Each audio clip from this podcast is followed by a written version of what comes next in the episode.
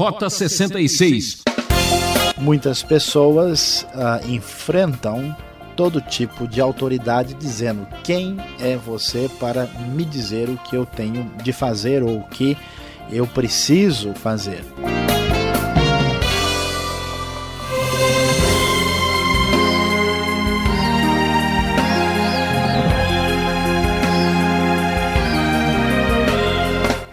Você já sabe, começa agora um programa que tem autoridade. Esse é o Rota 66. Eu, Beltrão, espero que não seja nenhum sacrifício para você ouvir a gente. Estamos estudando o primeiro livro da Bíblia, Gênesis. Hoje o professor Luiz Saião nos leva ao capítulo 22 para mostrar que Deus sempre prova a nossa fé. Uma experiência de matar é o tema da nossa conversa. Será que Deus manda fazer coisas estranhas? Fique conosco e descubra o que fazer quando a morte está perto.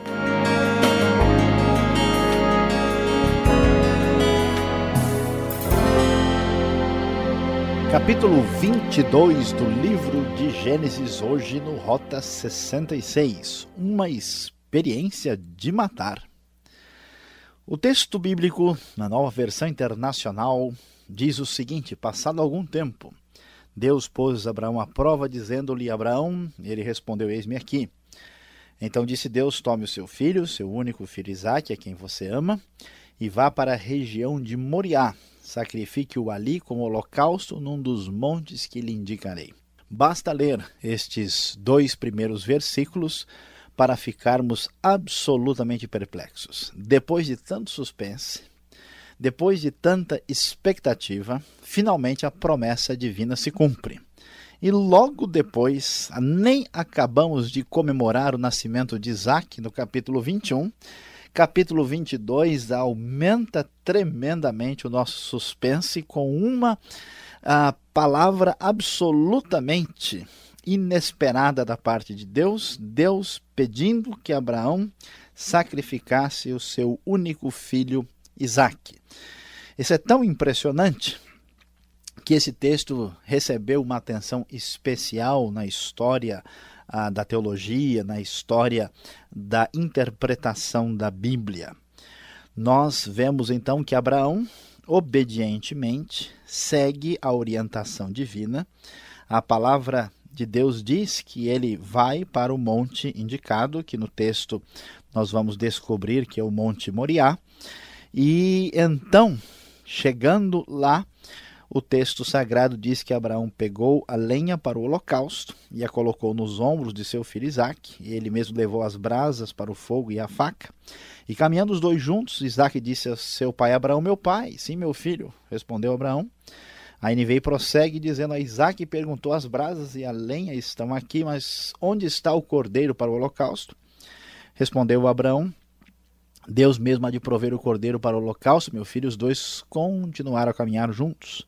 Quando chegaram ao lugar que Deus lhe havia indicado, Abraão construiu um altar e sobre ele arrumou a lenha, amarrou seu filho Isaque e o colocou sobre o altar em cima da lenha. Então estendeu a mão e pegou a faca para sacrificar seu filho. Mas o anjo do Senhor o chamou do céu: Abraão, Abraão, eis-me aqui, respondeu ele. Não toque no rapaz, disse o anjo. Não lhe faça nada, agora sei que você teme a Deus, porque não me negou seu filho, seu único filho. Vemos que a palavra divina nesse texto mostra para nós que Deus, em muitos momentos, está além da nossa compreensão. O texto reforça a ideia de que a palavra divina não é facilmente compreendida pelo ser humano. Muitas pessoas gostam de ouvir o que Deus tem a dizer, desde que a palavra divina seja exatamente o que ele já tem em mente. Aqui nós vamos ver que Abraão eh, obedece à palavra de Deus, o seu único guia, a sua única orientação a sua única certeza e segurança é a palavra divina. Certamente ele estranhou. Como é que pode Deus mesmo pedir sacrifícios humanos? Em nenhum lugar na Bíblia Deus diz, ou qualquer, a, a qualquer orientação a respeito de sacrifícios humanos, porque claramente o homem, como imagem e semelhança de Deus, nunca foi exigido ou requerido do povo de Deus praticar esse tipo de sacrifício cruel e horrendo. No entanto, dá para entender talvez a reação de Abraão aqui pelo fato de que esses sacrifícios eram comuns nas diversas culturas antigas. E devemos compreender também que Abraão é, sabe que Deus está falando com ele. É o mesmo Deus que já lhe apareceu anteriormente, é o mesmo Deus que o orientou. Portanto, ele tem muita consciência do que está acontecendo. Não se trata da mesma atitude que alguém poderia ter em fazer alguma coisa absolutamente fora da realidade com justificativa em Deus. Mas fica bem claro no texto que a exigência divina vai além da compreensão humana, vai muito além do que nós podemos esperar. Para entender esta postura de Abraão, é importante observar ah, o enfoque que o Novo Testamento dá para esse texto, lá no livro de Romanos. Por que Abraão teve coragem de ir tão longe? Porque ele tinha certeza que Deus, que era o autor da vida, iria ah, dar vida novamente a Isaac, iria talvez ressuscitá-lo dar-lhe vida outra vez, já que ele era o responsável por tudo e tinha feito tudo por meio da sua palavra. A lição forte, nítida que surge no texto é a absoluta obediência por meio da fé à palavra divina, mesmo quando ela parece absolutamente ah, incompreensível e inaceitável para a perspectiva humana. O texto ainda traz muitas lições importantes para a nossa compreensão. Em primeiro lugar, vemos que Deus mantém a sua bondade e a sua coerência que apesar do seu pedido incompreensível, apesar de tudo que vemos, imediatamente, logo no início, vemos que o texto diz que Abraão foi colocado à prova, ele foi um teste dado a ele e ele tirou nota bem alta. Ele obedeceu a Deus e creu realmente na palavra divina. E quando Abraão ia chegar às vias de fato, Deus é, claramente impediu, o anjo do Senhor clamou do céu e impediu que Abraão viesse a sacrificar o seu próprio filho, mostrando aqui que Deus não aceitava sacrifícios humanos de verdade como se fazia entre os outros povos. E, surpreendentemente, na sequência do texto, pela primeira vez na Bíblia, vai surgir um conceito tão importante que vai se repetir em outros livros do Pentateuco e vai chegar ao Novo Testamento, que é a ideia de substituição pelo pecado. Por isso, o versículo 13 diz que Abraão ergueu os olhos e viu o carneiro preso pelos chifres no arbusto, e o texto diz claramente: foi lá pegá-lo e o sacrificou como holocausto em lugar de seu filho. Abraão sacrificou em lugar de seu filho. Pela primeira vez, a ideia de um sacrifício substitutivo, algo tão importante nas Escrituras, no decorrer dos capítulos que prosseguem, vai surgir aqui no livro de Gênesis. E Abraão, entendendo que Deus era o Deus da sua palavra, agora eh, traz um conceito ainda mais significativo, dizendo: olha Deus é aquele que promete, Deus que cumpre. Portanto, ele é o Deus que provê. O Senhor proverá, o famoso Jeová Jireh. Por isso se diz: no monte do Senhor se proverá, conforme NVI no versículo 14. Deus está no controle do sustento de todas as coisas, por isso vale a pena depositar a fé inteiramente nele. Diante disso, pela segunda vez, o anjo do Senhor chama Abraão e reforça novamente a promessa. O suspense agora é desfeito. A promessa se cumpriu e ela não correrá mais risco. Parece que depois de tanta vitória, parecia inicialmente que Abraão perderia o seu único filho. Esta, aliás, essa palavra única, é único aqui, é a mesma palavra que depois é utilizada com respeito a Jesus como o único filho de Deus, o unigênito de Deus. É o mesmo tipo de conceito que passou do hebraico para o grego e é usado no Novo Testamento. Mas a palavra divina diz: Juro por mim mesmo, declara o Senhor, que por ter feito o que fez, não me negando seu filho, seu único filho, eu o abençoarei e farei de seus descendentes tão numerosos como as estrelas do céu, como a areia das praias do mar.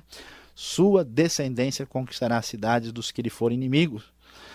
E por meio dela, todos os povos da terra serão abençoados, porque você me obedeceu.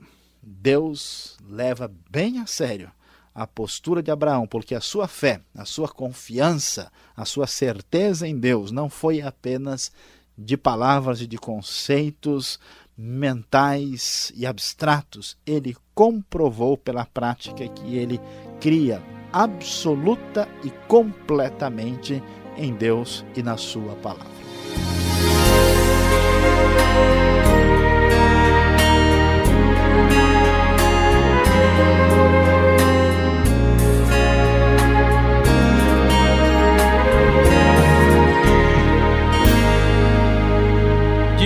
Sufoco de Abraão, hein? Esse é o programa Rota 66, o caminho para entender o ensino teológico dos 66 livros da Bíblia. Hoje o nosso tema é Uma experiência de matar. Gênesis capítulo 22. É, você já sabe. Queremos saber de onde você nos acompanha, a sua opinião e pergunta. Escreva Caixa Postal 18.113, CEP 046 26-970, São Paulo, capital.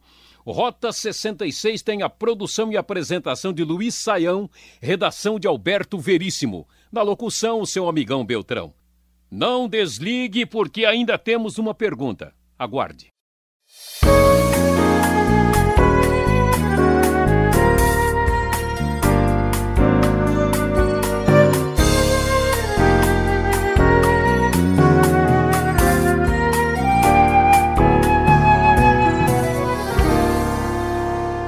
Assim mesmo, quem pergunta quer saber. E no estudo de hoje, em Gênesis 22, Saião, uma experiência de matar. Foi uma aula de matar. Eu me assusto quando vejo um texto desse e eu já faço a primeira pergunta. Podemos agir assim de forma absurda, de repente, dizendo que foi Deus que mandou, né? Então tem gente aí desmanchando o casamento, partindo para outro lado do mundo, é, fazendo dívidas, ah, não, depois Deus vai prover, Jeová Jiré, né? Então, a gente pode ter esse impulso todo, Saião. Explica para nós. Alberto, esta pergunta ela é crucial aqui nesse texto porque muitas pessoas é, têm feito verdadeiros desatinos e supostamente com base no exemplo de Abraão aqui. Esse texto ficou tão famoso que o, o grande filósofo e teólogo Kierkegaard, dinamarquês, ele chegou até a escrever um texto uh, sugerindo que eh, realmente a fé de Abraão representava uma espécie de salto no escuro, que era uma fé absolutamente como fé que não tinha nenhum fundamento na realidade objetiva, ela ia além da própria ética. Bom, em primeiro lugar, uh, no próprio texto, ah, quando Deus solicita que Isaac seja entregue, do ponto de vista bíblico, Deus tem o direito porque ele é o doador da vida. A diferença fundamental é que nesse texto está muito claro que é o Deus verdadeiro que está solicitando isso. E o texto diz que isso foi uma prova. Agora, novamente, esse texto é um texto ah, que está contando como narrativa a experiência de Abraão. Ele não é, de modo nenhum, uma espécie de texto uh, normativo para que nós venhamos a tomar nossas próprias decisões. E Deus está fazendo isso no começo da história da redenção, quando Deus chama Abraão como um indivíduo único no meio de um universo de pessoas que perdeu o relacionamento com ele, e Deus tem um propósito muito definido dentro da história da revelação. É diferente quando algumas pessoas hoje resolvem tomar decisões pessoais, decisões particulares, para as quais nós temos princípios e orientação na Bíblia, ah, de maneira absolutamente inusitada, né, absolutamente inconsequente, colocando isso na, na responsabilidade divina. Com segundas intenções. Se não der certo, culpa foi de Deus, né? Exatamente. Isso é totalmente inaceitável. Porque hoje nós temos não só a todo o Antigo Testamento, mas o Novo Testamento completo e a orientação divina para a nossa vida. Então a pergunta que nós devemos fazer é o seguinte: por que, que Deus vai falar para mim, vai me orientar para que eu venha fazer alguma coisa diferente do que ele já disse na sua palavra? Se Abraão tivesse uma outra palavra divina, na sua época dizendo alguma coisa diferente, ele tinha uh, uh, como uh, talvez duvidar e saber exatamente o que estava acontecendo. Mas hoje você tem claramente orientação sobre a vida matrimonial, você tem orientação sobre a sua vida pessoal. Então não faz sentido você cometer um erro um pecado, uma desobediência, sugerindo aí que Deus ah, está por trás disso. E em relação às nossas decisões pessoais, nós, claro, devemos procurar orientação divina e podemos fazer qualquer coisa a que Deus nos dê de alguma forma, de maneira espiritual, a convicção no coração, desde que o que estamos fazendo não venha ferir nenhum princípio de Deus. Então, isso de fazer qualquer coisa desatinada e inconsequente com a ideia de responsabilizar a Deus não tem fundamento nas Escrituras e esse texto não pode servir de desculpa para isso. Ou seja, então, quando a gente é, encontra ou acontece de pessoas terem as suas experiências quer seja em sonhos, revelações, aquele seu momento íntimo e Deus me colocou no coração, né? Então, é, tudo isso tem que estar comprovado através da Bíblia. Abraão não tinha Bíblia, né? Ou no mínimo, não pode contradizer a Bíblia. Tá certo. Entendeu? Se Deus coloca no meu coração que eu devo dar uma grande oferta na igreja, até aí tudo bem. Agora, se ele coloca que eu tenho que assaltar o banco para dar essa oferta, aí a coisa já muda de figura. Tá certo. Saião, então vamos seguindo nosso texto. No verso 12 de Gênesis 22, agora sei que me temes. Deus não sabia até então, Deus precisava ter de fato um, um momento desse, assim, tão é, dramático para, puxa, agora sim você mostrou que é meu amigo mesmo, Abraão. Olha, Alberto, essa pergunta ela a, precisa ser respondida com bastante atenção e eu acho que muitas pessoas estão um pouco confusas em relação a isso. Deus é um ser supremo, transcendente, que existe muito além das dimensões de tempo e espaço. E quando nós lemos a, a Bíblia, nós vemos Deus na dimensão do relacionamento com as suas criaturas, com os seres humanos. Toda vez que Deus faz isso, ele, é, na sua expressão, ele vem se adequar à limitação humana. Ah, esse tipo de adequação, né, os estudiosos gostam de chamar de antropomorfismo, antropopatia, uns nomes meio estranhos, mas significa ah, que Deus expressa a sua maneira de agir com seres humanos em linguagem humana. Então, por exemplo, nós vimos no dilúvio, Deus se lembrou de Noé, agora, né? Lá em, em Sodoma, Deus desceu, desculpa, é, Deus foi verificar se era isso mesmo. Ah, na Torre de Babel, nós vemos que Deus desceu para ver se as coisas conferiu e agora Deus agora sabe.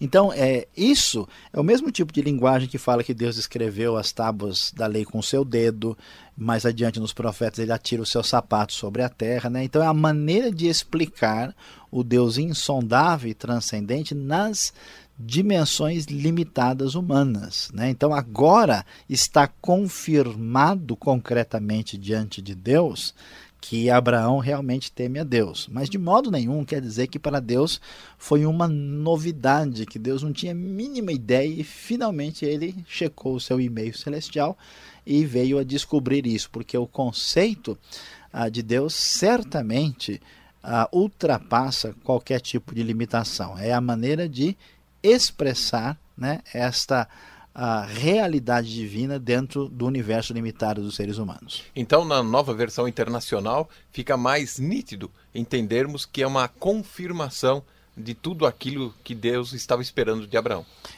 É, na verdade, a, a, a nova versão internacional faz a tradução muito boa aqui, mas uh, todas as traduções deixam claro esta linguagem que é o que está no texto original. E, portanto, é mais a questão do enfoque teológico correto sobre a própria expressão do texto bíblico. Da metade para o fim do capítulo 22 de Gênesis, nós encontramos então é, Deus ratificando a sua promessa e mais uma vez a gente percebe as alianças que Deus faz com Abraão. Quantas alianças foram necessárias né, para Abraão e, e qual o seu significado? Né, que toda hora a gente lendo em Gênesis 12, 15, 17, toda hora aparece esta aliança. É, desde o capítulo 12, Deus fala com Abraão e, de modo geral, na aliança abraâmica, na aliança com Abraão, ela ah, se divide, vamos dizer, em duas partes, principalmente ah, no capítulo 15 e 17, mas nos outros textos, mesmo que não seja usada a palavra aliança, a ideia está em vista. Ah, desde o capítulo 12 até o 22, nós vemos ah, o conceito de alguma forma aparecendo aqui. O foco da aliança era que Deus haveria ah, de dar a Abraão bênção, terra e descendência. E o desenvolvimento do texto vai mostrando como essas coisas estão sendo ameaçadas, mas que Deus é fiel à sua palavra, ao seu contrato com Abraão e que no final das contas Abraão vai ser abençoado juntamente com seus descendentes, ele vai ter aí a descendência, que é o que está em risco, e finalmente ele e os seus descendentes vão herdar a terra aqui. Tecnicamente falando, a aliança do capítulo 15 é um tipo de aliança de concessão real de terras e do capítulo 17 do tipo suzerano e vassalo. Do capítulo 15 tem o foco de aliança incondicional. Do capítulo 17 tem um sentido mais condicional, uh, mostrando que Deus seria o Deus de Abraão se Abraão e seus descendentes fossem fiéis. Então há uma aliança única com dois desdobramentos. Essa aliança depois, ela, pela ideia ah, de sucessão, pela ideia ah, da, da, da, descendência ah, e do herdar da terra, ela vai se ligar mais tarde à aliança davídica e atravessa o Antigo Testamento até chegar depois ao Novo Testamento com o cumprimento máximo de todas as alianças, com a nova aliança em Jesus Cristo, o Messias prometido. Entendi. É a história da redenção que começa aqui em Abraão até desembocar nas águas do Novo Testamento, né? Exatamente. Por último, eu tenho mais uma pergunta. No verso 16, vai falar de um único filho. Você mencionou assim na sua exposição. Abraão tinha o seu único filho. É isso mesmo? E os demais, como é que ficam? Não pagavam pensão, então não entra na, na, na linha aqui. E aí? É, Alberto, você realmente presta atenção. Suas perguntas são difíceis, terríveis. Não sei como é se eu vou conseguir responder todas essas perguntas detalhadas aqui. De fato, o texto fala de filho único e realmente o hebraico, a palavra Yahid, tem o sentido de único mesmo. Ah, como entender isso? Não existe Ismael, capítulo 25 não vai falar daqui a pouco dos filhos de Quetura. Como é que Abraão tem um filho único? É importante entender o texto bíblico do ponto de vista do autor. O autor está escrevendo a história do ponto de vista de Deus. A história de Deus é a história da promessa, é a história da redenção, é a história da aliança com Abraão. E, portanto, nesta história só existe o filho da promessa, que é um filho único, no sentido de que este é o único filho herdeiro verdadeiro por meio do qual as coisas vão acontecer. Então a questão aqui não é tanto genética, o, o foco aqui não é tanto jurídico, mas sim teológico e diz respeito à promessa. Por isso Isaac é o filho único. Isso é tão interessante, até porque aparece aqui em capítulo 22 que a Septuaginta, tradução grega do Novo Testamento, quando traduziu essa palavrinha único, Yahid, ela usou a palavra monogenes, gerado única vez. Ah, e essa mesma palavra foi a palavra usada no Novo Testamento para se referir a Jesus como filho unigênito de Deus monogenês. É o mesmo conceito, mesma ideia utilizada. Nesse sentido, há uma certa relação, né, enquanto Jesus sendo o filho único de Deus, por meio do qual a promessa de redenção se concretiza na sua plenitude. Tá vendo? Não é que a pergunta é difícil. A resposta que é muito mais profunda. Muito obrigado, Sayão, pela explicação e eu vou pensar nesse assunto.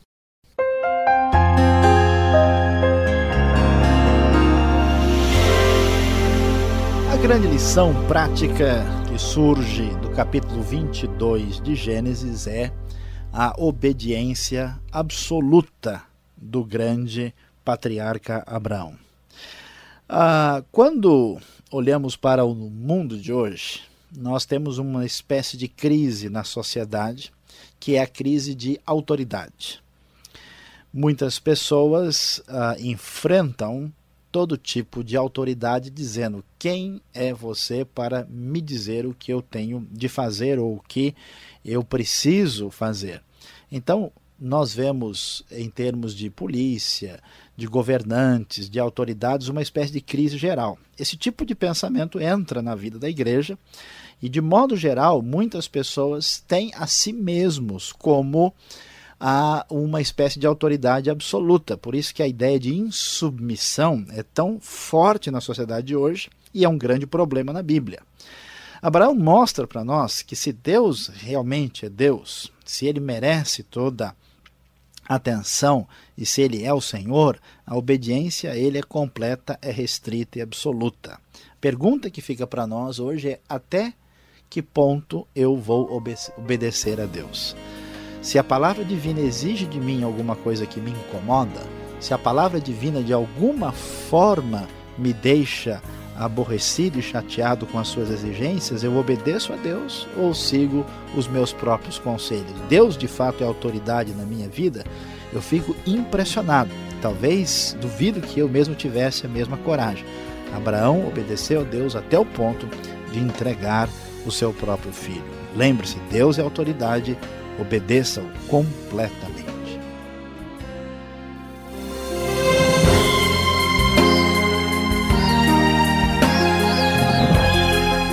Programa Rota 66 vai parando por aqui. Que pena, hein? Espero você no próximo programa, nesta mesma emissora e horário. Contamos com a sua audiência. Deus te abençoe e até lá.